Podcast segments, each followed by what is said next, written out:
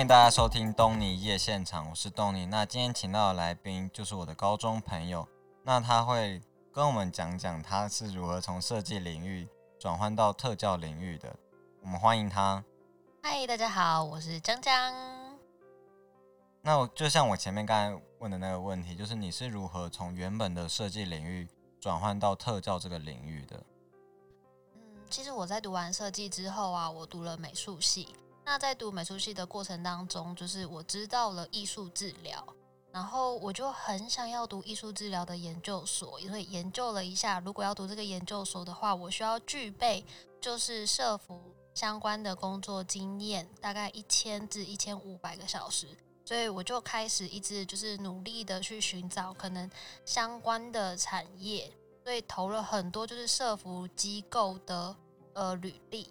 那刚好就是就中了一个就是早疗的机构，然后我就去，呃，那个早疗的机构蛮好的，是他是会愿意从头培训一个老师，所以我就在里面接受了培训，然后成先是成为了早疗的老师，就是主要是带领两岁到六岁的特殊生。那一开始接触到特教领域这个工作，你觉得自己身为一个设计领域的学生？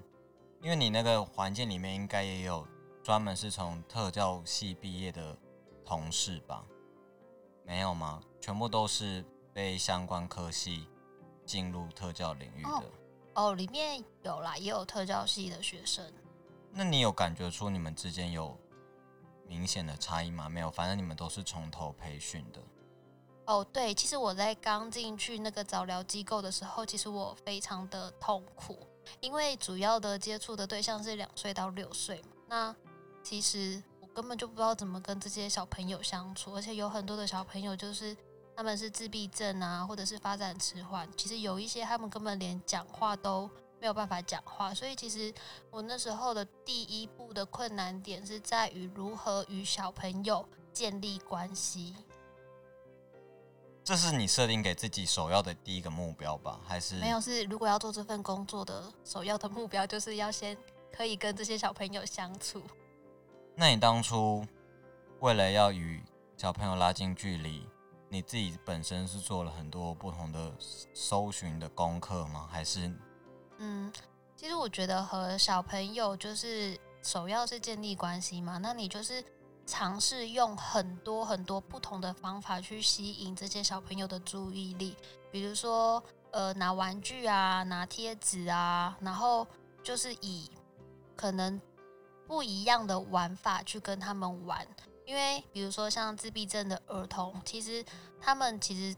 如果有一个人跟一个物品在他们的眼前的话呢，他们比较倾向就是去看那个物品，所以我要去想尽的办法把这个他喜欢的物品跟我这个人去做连接。比如说他很喜欢这个物，他很喜欢这个玩具，那这个玩具现在在我手上，我是不是可以把它就是从对于那一台这个玩具的喜爱转移到我的身上？那很多时候其实跟人相处就是。你要去尝试不同的方法，因为每个人都是不一样的。因为等于说，这个过程就是一直反复的练习吧，就是你会去测试怎样的物品对于自闭症的儿童是比较有反应的。每个儿童也会有他们感兴趣的东西，都是不一样的吧？对，每一个人喜欢的都完全不一样，所以我就是要一直不断不断的尝试。那有这个尝试的过程，总共花了多久？还是你现在都还在做这件事情？其实这个事情真的是要一直持续的做，因为每一个就算是同一个小朋友好了，他其实在每过一个时期，他喜欢的方式其实就会转变，所以这件事情所以是一直持续着在做改变的。那呃，我是如果我是早疗老师的话，我也要一直不断的精进自己，而且每个小朋友的个性跟喜欢的点都不一样。但会有一个很明确的时机说，哦。你知道你一直这样的尝试已经是对的了，会有这样的明确的时刻吗？会啊，就是那果那个小朋友也眼睛发光的看着你的时候，你就知道，yes，成功了。就你会那一刻的感觉，会觉得哦，天啊，前面的辛苦都都是值得的吗？就是会特别有成就感，就会觉得哇，终于试到了。可是你就会知道还要再试下一个，因为 就永无止境的会一直重复吧。对啊，就是对，而且因为人都是喜欢新鲜感的，这些特殊生也非常的喜欢新鲜感这个东西。那你有觉得他们跟一般小朋友之间的耐性会有很明显的差异吗？就是他们的耐心的时间会更短，还是其实也不一样？就或者是他们会更专注在他们喜欢的东西上面？呃，如果你要以就是一个自闭症的儿童的话，其实他的玩法是非常的固着。就比如说他喜欢车子，他就可以把车子排排站，然后或者是说把车子沿着桌子边排排站，就是玩法非常的固定。那你就要进他其实如果这是他喜欢的东西，他就可以玩的非常非常的久。那反而这时候你要做的事情是打断他。或者是说加入一些新鲜跟出奇，就是出乎意料的玩法。那在可能像是你说的打断他的过程中，是不是就会引起他的有可能会引起他的反弹呢？会有可能会引起他的反弹，但是呃，我们这就是我们需要去教他的地方，就是他如果今天是要跟其他的小朋友一起玩，不可以只有照他的方式而已。因为毕竟人是群体的，那自闭症的儿童就很容易就只是自己一个人在旁边就可以玩的很开心的，但是最终他终是需要跟有朋友的，跟朋友一起玩。就你会特别去跟小朋友强调说啊，你要跟其他小朋友一起玩啊，跟其他相同龄的小孩产生连接这件事情吗？可能跟他用讲的他也听不懂，可能所以要用直接的，就是特教的介入的方式。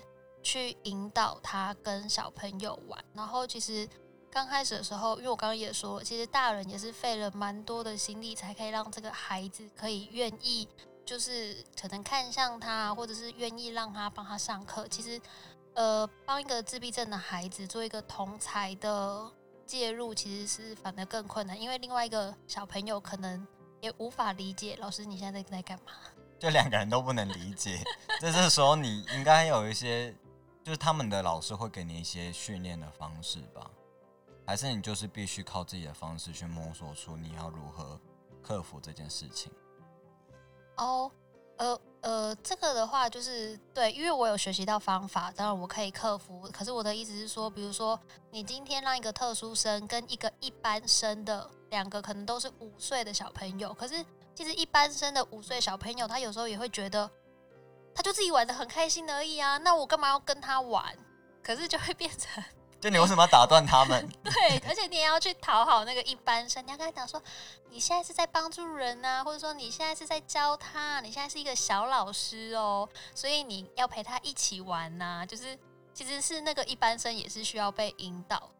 那一般生通常听到这些话，会第一个时间会反弹吧？如果是。不一定，他们一开始要看每个孩子，就是或者是说，你跟他说，如果你跟他玩五分钟，等一下我们有巧克力可以吃哦，就是 用诱惑的方式哦，就是有点没有办法的，或者说看他喜欢什么，然后就是去，就是一定要这样子哦，就是你要我做一件事情，那我总是要有一些收获，因为他们他们陪特殊生玩，其实他们那种我觉得那种收获感其实是很低的，因为特殊生还蛮多的时候就是沉浸在自己的世界里面而已啊。可是他们年纪是同样的吧？一般生跟特教生是相近的年纪，是相近的。那势必是要有一些奖励机制，才有办法让一般生是是需要的。我觉得，即便是特殊生，他也非需要，他也非常需要，就是一些奖励的机。这是我自己私人的疑问了，就是不太可能每一次都用奖励机制的方式来训练他们去做任何事情吧？嗯，我觉得。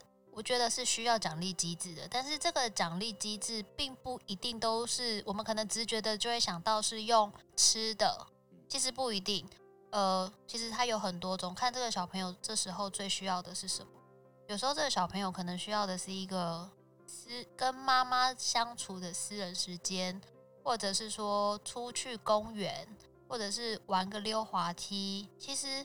呃，物质跟精神的去做比较的话，我们当然就是支持以精神的方式去做奖励，因为这个东西才是持久的。因为奖励如果是物质方面，其实是比较短暂的嘛，因为他可能吃完糖果、吃完巧克力，愉悦感就消失了，是吧？我觉得还可以从另外一个方向去想的是，物质你只会要求的越来越多而已。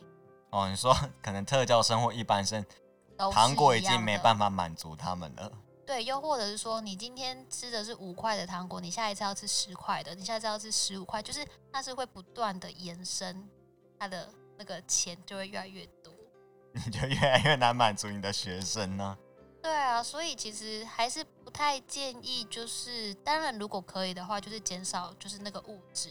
但是我也不得不说，物质的，就是比如说塞一个糖果给他，这是最快，这是最快速的方式。因为有时候精神层面的事情，学生不一定能够第一时间接受吧，就他们有时候也不没有那么容易被精神层面的奖励说服。要看其实不一定，因为比如说像现在的世代，很多的父母其实就是在小朋友小的时候，其实就是父母亲可能就会觉得自己在忙啊，然后想要做自己的事情，其实就直接给小朋友 iPad，那其实就会减少更多与人之间的互动。可是其实，在每个人心里面，其实都是需要陪伴，这才是不变的真理。我觉得这某部分也是你做这份工作学习到很多的地方吧，跟学生之间的陪伴，让你自己知道你自己如何跟小朋友相处这件事情。嗯，我觉得更多的可能会是在这个小朋友的今天比昨天还要再进步一点点。我觉得这就是一个最大的鼓舞，因为其实呃做早疗就是特教的介入，它其实是需要从长时间来看的，并不是从短时间来看。所以每一天都要去发现，哇，他今天又进步了更多了。这不只是鼓舞特教老师之外，其实也是鼓舞他们的父母亲。那父母亲在这件事情上面会有一些明确的要求吗？就是他们对于自己的学小孩会给予老师一些很明确的规定，会不希望啊，你不要这样叫我学生啊，或者是你不要怎么样怎么样的。嗯，我知道他，呃，父母亲当然会希望他送你过来这里，就是比如说做疗愈啊，他当然会希望就是孩子是有进步的。但是其实孩子可以进进步多少，这要看这个孩子自己本身的能力。所以这也是有一点，就是在特教里面非常强调的是个别化的教育。那他的进度就是以个别的进度去做调整，因为每个人的学习吸收能力其实是不一样的。就你当然就没有办法统一要求每个学生都要考到一百分这件事情。举简单来说，就是你没有办法统一成这个程度，你就是可能他们个别每个学生今天学习的状况怎么样，就是他如果今天有比昨天更好，你就有觉得这个学生有进步吗？有时候家长会希望自己的小孩会再进步更多吗？会特别这样要求吗？当然会希望，可是他的小朋友的可能进步的进步的幅度就是这样子啊。那你要怎么样去强拉他？OK，他今天他其实可能今天已经比昨天还要再进步一分，你怎么要强拉他到五十分？就是就是没有办法法的做这件，事就是没有办法做，就是真的是依照那个孩子本身，那我们就是努力的去让他去进步，就只能够是这样，因为每一个孩子真的都是不一样的。那你当然也要针对他们的不一样，给予个别化的特教的介入的方式。所以，就算今天，呃，今天你有十个个案，这十个个案全部都是自闭症，好了，但是每一个人所呈现出来的自闭症的特质都是不一样的。所以我没有，我其实特教老师没有办法有一个 SOP，他就是要依个人去做一个个别化的教育介入。好，不然我问你一个问题好了，现在呢，很就是其实蛮多人都会有听到，就是呃过动症，它的全名是注意力不足兼过动症。你它主要你觉得一个过动症的孩子或者一个过动症的人好了，他有没有办法坐在那边画画五个小时？没有办法。对对，如果他是喜欢画画的话呢，他可以，因为注意力不足这件事情，它就是属于注意力太多或者是注意力太少。就是如果他是喜欢画画的，他就是可以维持长久的专，他就可以维持很久很久的注意力。但是如果你今天叫他做的是他不喜欢做的事情，他就会非常的躁动。所以你们都是要寻求每个学生最主要喜欢的那个东西是什么吗？能够让他专注的那个点，或者是让他可以离开那个他过于专注的东西。呃，我觉得主要是他有没有办法，就是找到自己的方法去适应这个社会。那特教老师就是提供他们协助。嗯，特效老师其实我觉得是需要去了解每一个孩子的特质是什么，给予相对应的协助，然后去协助他们去适应生活、适应社会、适应课业。可是，在这么多个案跟学生之中，你当然也会有自己的耐心一直被打击的时候吧？就是耐心一再一再的被 冲击到的时候，那你自己是怎么调试这个部分？我觉得你这个问题真的问的很好。我觉得这又回归到，就是我是读美术系的，所以我可以去投入创作这件事情。那其实，在创作的过程当中，其实这就成为了一个我的一个资源，它可以在。帮助我去恢复我自己的状态，因为我觉得有时候看就是我的学生，们其实也想要做好这件事情，可是碍于他们可能有一些状况，所以没办法做好。所以其实长久以来，他们其实是挫败的。那其实看他们这样子挫败的时候，其实我也会觉得蛮心疼他们的。但老师就会用鼓励的方式，让他们再一次的。找到自己的成就感这件事情吧。嗯，我觉得除了鼓励之外，他的那个鼓励是需要非常非常的具体的。就除了刚才讲到的奖励之外，还有精神上的奖励，还有之外不同形式的鼓励方式吗？呃，比如说我们常常会说去鼓励一个孩子好了，可是其实你想要去鼓励别人的时候，或者是说。想要去称赞别人的时候，你需要讲的非常的具体，他才会相信你说的都是相，他才会相信你说哦，原来我这个地方真的做的还蛮不错的。那你要不要示范示范一个错误的称赞跟正确的称赞？错误的示范就是啊，你真的很厉害耶，你好棒哦，就是比较虚无缥缈的。对，那可是因为可是你没有真实的告诉他说你棒在哪，你要告诉他说。你很棒哎！你昨天有努力的完成了一题的回家功课，但是可能总共有十题，他只完成了一题。就是，可是那个对他来说，可能就是一个很具体的称赞吧。对，因为我可能会跟他讲说：“你看，你之前你根本连看这些题目，你根本都不看，你就直接说你不会。但是你现在至少你有写了一题，你很棒，你进步了。那我们再继续看看，可不可以写一题半？就是会再往前跨一步的感觉。对，没错。因为我觉得这就是很容易让一般人觉得特教老师特别有耐心的地方吧。因为就是会有错误的称赞，其实就是本身对于这件事情没有什么耐心，或找出那个可以具体称赞的点，所以大家才会说：“哦，你好棒，你好，你好优秀。”可是大家没有办法讲出 具体应该被称赞的东西，就会。所以你都是这样子称赞我的吗？没有啊，我都讲的很具体，好不好？例如说，来说一个。我常常就讲说，你今天穿的很漂亮，你衣服今天跟整个颜色很协调啊。我讲的很具体吧？哎，你讲话的方式好设计系哦。对啊，协调一般人哪会用协调这个词啊？可是因为我们刚才买饮料，我就是讲这件事情啊，我不能说谎吧？我就是很具体的称赞方式就是这样。好，很棒，你学的非常好。干嘛刁蛮我？有潜力哦！我现在只是在看看你会不会使用这个具体的称赞方式而已。这样显得我很假哎！我的朋友都已经觉得我够假了，你有怎么好在这边揭穿我？你你有没有就是立刻的就可以做这件事情？我可以啊，很棒，非常好。因为就像刚才提到的说，因为特教老师是不是需要特别有耐心这件事情？你自己本身就是一个很有耐心的人吗？呃，我觉得其实我不是一个很有耐心的人，但是我从工作当中有去学习到耐心这件事情。但是我不会跟你说我是不是就成为了一个有耐心的人，因为可能我的耐心就是用在工作时间，就 是私底下变得更暴躁，也不会变得更暴躁啦。就总会因为这份工作影响到你私底下的个性吧。你有觉得会有差吗？就因为你做了这份特教老师的工作之后，影响到你本身的个性有一些调整。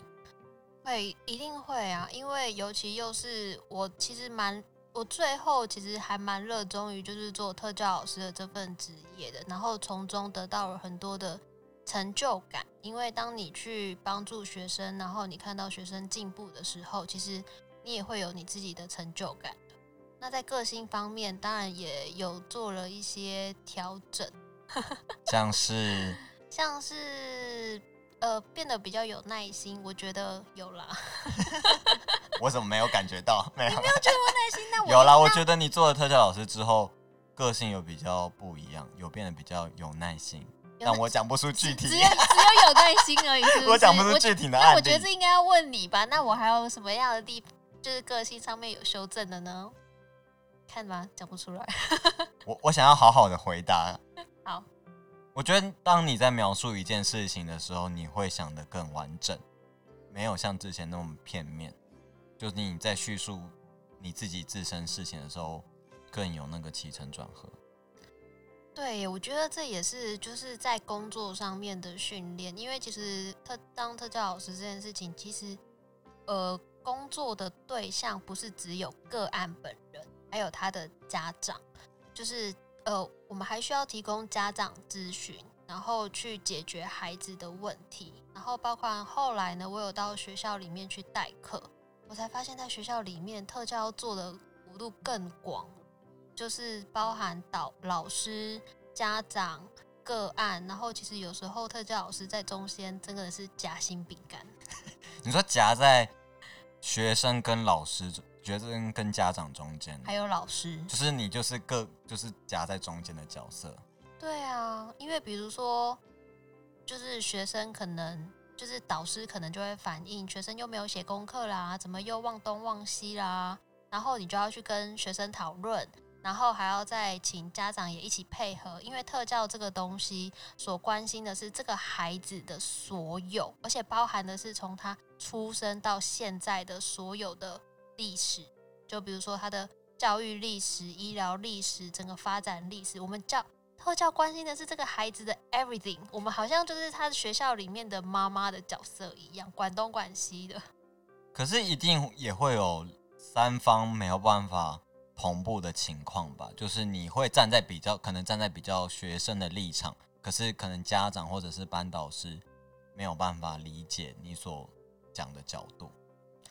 嗯，会，但是其实，比如说，我是觉得跟家长去聊的话会比较容易，因为家长最在乎的点就是你到底就是认呃有多了解我的孩子。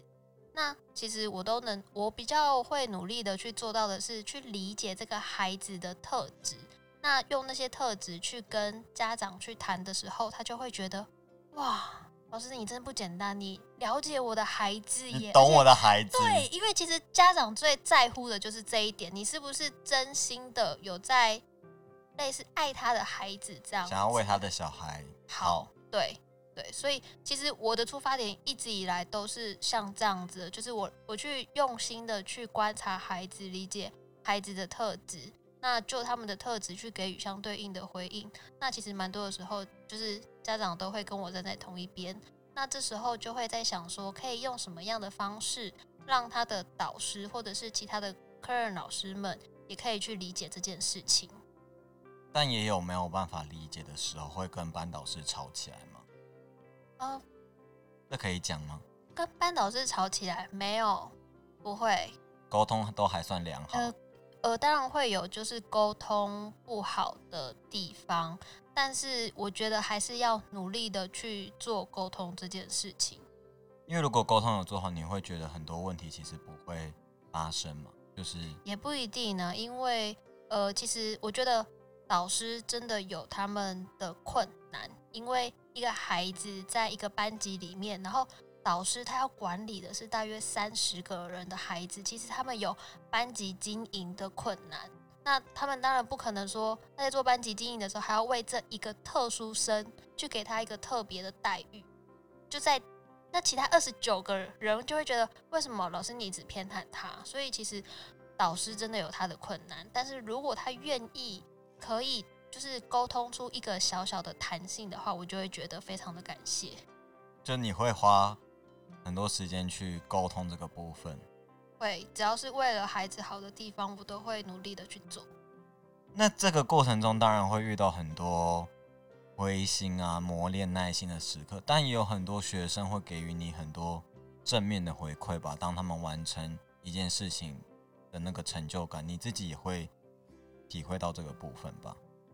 嗯，我觉得我可以看得到学生的进步，但是你说他们会不会？比如说我其实后来是带领的是青少年，你说这些青少年会不会直接跟你说，老师真的是谢谢你？不会，但是 你会跟，但是你就是要自己知道他哪边进步了，然后而且而且他可能呃他还是在表达上面，虽然他是青少年的，可是他在表达上面可能还是不会那么的顺畅，所以你还是要时时的提醒他，你现在呢，你什么样的地方进步了，就是你要去告诉他，让他更知道、跟意识到他进步的地方是什么，那就会希望他可以再持续的努力，持续的愿意去改善自己、调整自己。那青少年跟更小的特教生，你觉得最大的差异，跟你觉得从比较小的特教生转换到青少年，你觉得首先最需要克服的点是什么？就是要学习他们的语言，是不是？都是完全不一样哎、当我就是第一天就是去带那些青少年的时候，我我就跟他们说，好，请你们把这个东西呢给旁边的小朋友。这时候青少年就立刻说，老师，我不是小朋友。我就说，哦，不好意思，就是其实语言的转换是就他们会针对这个部分跟你生气哦。对啊，他们就会说：“老师，我不是我不是小朋友。”对啊，青少年都会很蛮 care 这些事情的啊。可是，在你眼里，他们都还是学生嘛？就是你会这样用这样的方式去转换你的语言，就不会讲他们是小朋友，就这样说哦，给旁边的同学。对对，没错，我会这样讲，就是语言的东西你要讲的比较成熟一点。因为我之前主要是带两岁到六岁的时候，其实我刚刚有说了，就是蛮多的时候，他们其实可能呃，甚至是还不会说话，或者是说只是在发音有音的阶段而已。所以其实可能在上课的时候，你就会只是一直听到有一个人，他就是一直在自言自语的感觉。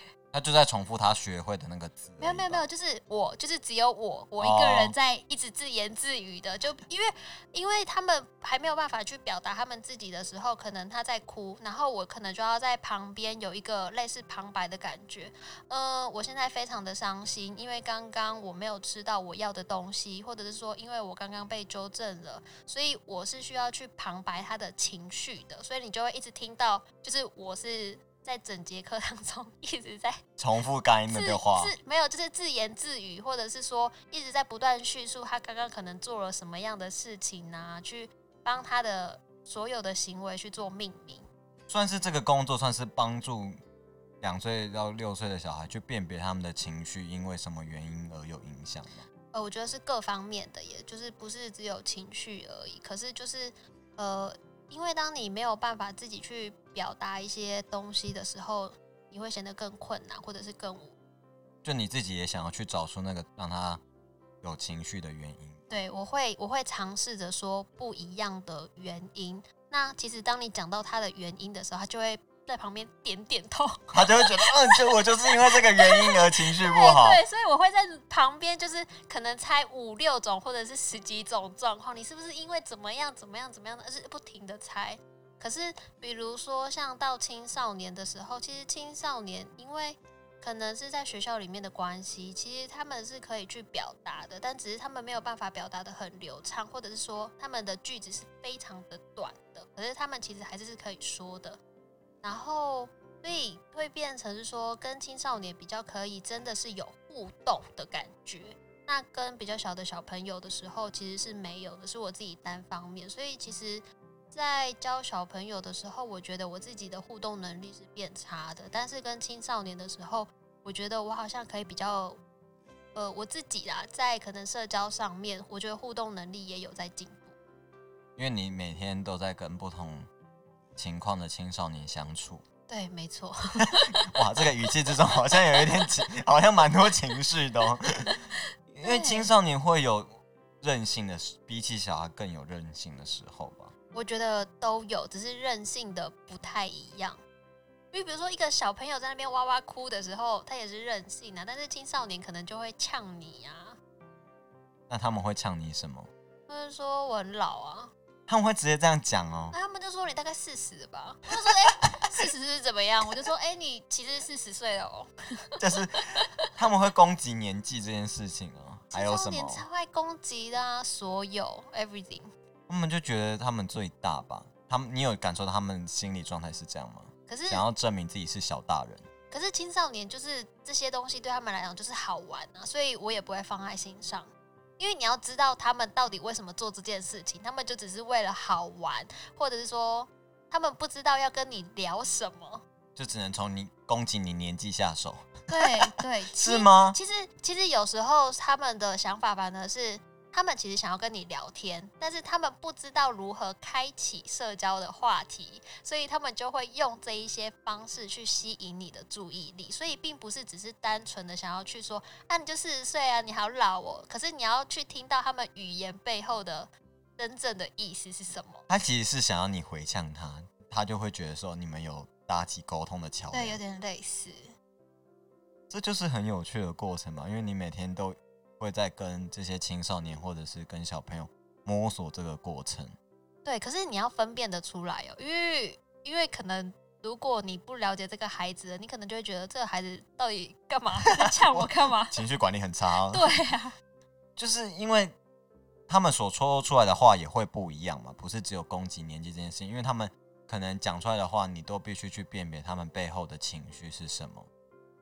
对，然后，可是你是怎么让自己有办法有效的辨别他们背后的情绪？因为那个时间可长可短吧，就是那个分辨情绪的时间。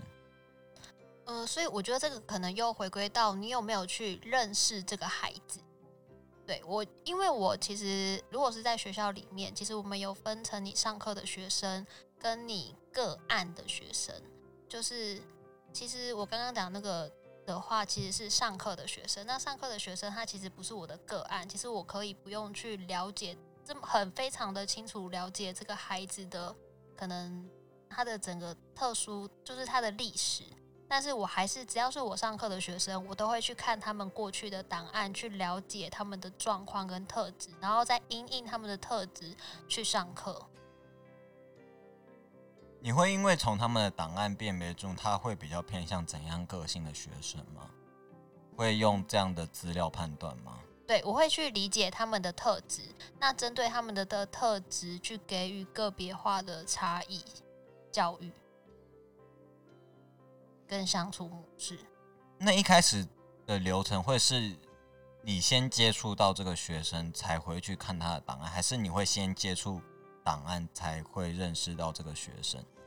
呃，我会在上课之前就先看这个学生的档案，然后因为其实档案是一回事，实际相处是另外一回事，但是至少你有一个底，你可以怎么去应应。当然，我觉得最重要的都是现场的临时反应。就该怎么跟学生互动这件事情。对，那你通常你的开场白也会因人而异吧？就是你第一次接触的学生，那个开场白应该是怎么样？就是哎、就是你你会首先会用什么样的话题去吸引他？就是跟他搭起沟通的桥梁这件事。你说，你应该说的是上课的状况。对啊，上课的状况。对啊，上课的话，我可能就会随便聊，像刚开始的时候先随便聊，当然是先从就是一般社交的、啊，就比如说先从聊天气开始，很烂的东西。所以今天大家有没有觉得天气还不错啊？这样吗？对对，有进步吗？没有，就是这个不用调整吗？可是可是这个东西本来如果在第一次见面的时候，就是你不熟我，我不熟你，就只能够聊一些大家很常见的话题啊。那学生的回馈是什么？他们有时候可能要看每一组哦，每一组学生反应不太一样，有些人就安静，然后他们安静的时候呢，我就会说那既然大家不想要聊天，那我们就开始进入课程。然后他们就会开始说：“老师，不要上课了，我们来聊天。要聊还不聊，然后要上课就要聊天”。对对对，所以可是每一组的反应不一样，也有人就是会开始就：“哎，老师今天的天气超热的，或者是说哪有今天我根本就不想要怎么样。”就是每个人的反应都不一样，那你再去给予相对应的回馈。但都还是要回到课程上吧，不能一直聊会，天。可是因为在课程，它其实会有一个第一个方向是引起动机，所以也是需要去引起这些孩子的一些学习的动机，你才有办法进入到课程里面。那你们有分几个阶段，是不是？第一个是引起动机，那接下来的阶段教案的话，它会有第一个是引起动机，第二个是发展活动。就开始进度课程了。那第三个是综合活动，综合活动就是比如说今天的学习的成果啊，或者是给予回家作业。哦，就是一个你们基本的算是 SOP 吧。对，教案的 SOP。那你觉得，因为像你这样，你备课的过程中，你也会因为每个学生的个性不一样，会去调整你的课程内容吧？会非常的需要，而且比如说，呃，一个组别里面可能还会有两个两种程度的学生，所以其实就算是一个组别，它的人数只有三到七个人，但是你还会准备一个比较简单的教案跟比较进阶的教案给孩子，然后回家功课也会分成两份，简单版的 跟比较进阶版的，对，因为。呃，比如说像青少年好了，有很多的孩子他们是 p p m 都讲不出来，或者是二十六个英文字母他也拼不出来、写不出来的，所以其实还是会有一些差异化。那还是要回归到特教的本质，特教就是要给予不同的孩子给予差异化的教育介入方式，就变你自己的课程也必须依循的这个核心嘛。对，然后。因为你这样通常准备教案的过程中，你会自己准备不同版本的教案，那你会做测试吗？你自己会去想说，哦，这个比较简单的版本会不会对他们来说其实太简单了？会吗？就是会有这个，这个可能在上课的时候，你就会发现这对他们来讲太简单了，那你就会在当下就立刻加深它的难度。啊，就是等于是实际你会慢慢再去调整。对，就是嗯，跟着当下在进行教学的时候，其实你就可以随机应变的去做调整。那你第一次准备教案的时候，你就知道这些要准备两个不同版本的教案，还是你一开始不知道这件事情？呃，我有先请教过前辈老师们，所以就是有大约的知道，但是主要还是在一刚开始的时候，我有先做了一些评估的方式，就是我有先做了。呃，统一的，然后去评估孩子们的能力，那我就可以知道谁是需要上比较基础版的，谁可以上到进阶版的。你就会个别去区分哪一个教材比较适合谁谁谁这样，然后比较进阶适合谁谁谁。对对，可以说其实是同一个教材，但是给予的提示多跟少。那需要非常非常简单的，你可能就需要给他很多很多的提示。比如说，你不可以直接挖空格给他，你可能需要给他呃连连看，那这种提示就会更多嘛？对，所以是提示的多跟少。因为学生接受的程度不同，的调整也会不一样。对，这个是不管是二到六岁或青少年都是一样的方式吧？呃，都都是一样的。就算今天是小小孩好了，你要让他学习一个东西的时候，也是需要先从比较多的提示，然后到减少的提示。但不管怎么样，我们的目标都是独立。这是在教特教学生的一个核心目标。对，就是因应他们的能力去做个别化的调整，给予特别化的教育，到最终他们有办法独立与社会接触。对。这些都是一开始前辈跟你说的吗？就是包括针对每一个学生去做个别化的协助，跟最后他们的目标是独立这件事情。我觉得这些全部都包含在工作经验，当然工作经验里面也包含着前辈的一些就是学习跟指引。没错。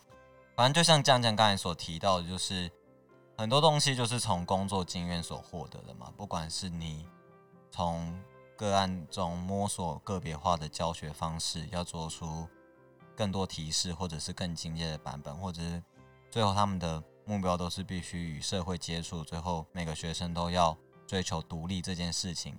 这些工作经验过程都会影响到自己本身的个性，在你叙述事情的时候更有起承转合，不管是在家长或者是在跟老师，还有最重要跟学生的沟通之中，你都能够有不一样的。